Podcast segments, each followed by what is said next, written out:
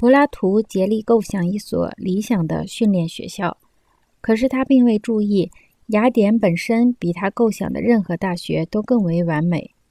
换句话说，早在人们构想出来之前，最完美的学校已经创造出来供人使用了。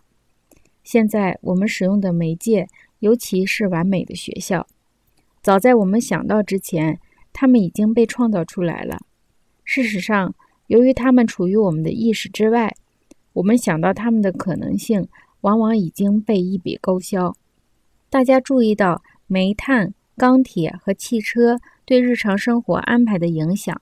我们的时代把研究对象最后转向语言媒介本身，去研究语言如何塑造日常生活。其结果是，社会仿佛成为语言的回声，成为语言规范的复写。这个情况使俄国共产党人深感不安。他们与19世纪的工业技术联姻，其阶级解放的基础正是这个技术。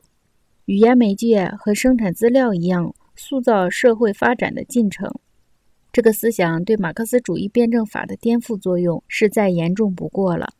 事实上，在所有产生巨大能量和变革的大规模的杂交结合中，没有哪一种能够超过读写文化和口头文化交汇时所释放出来的能量。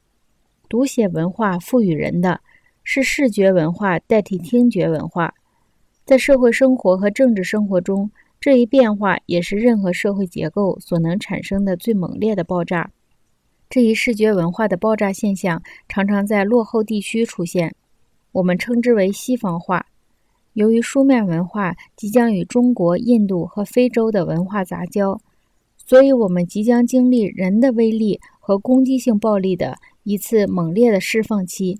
它使拼音文字技术的历史显得非常温和。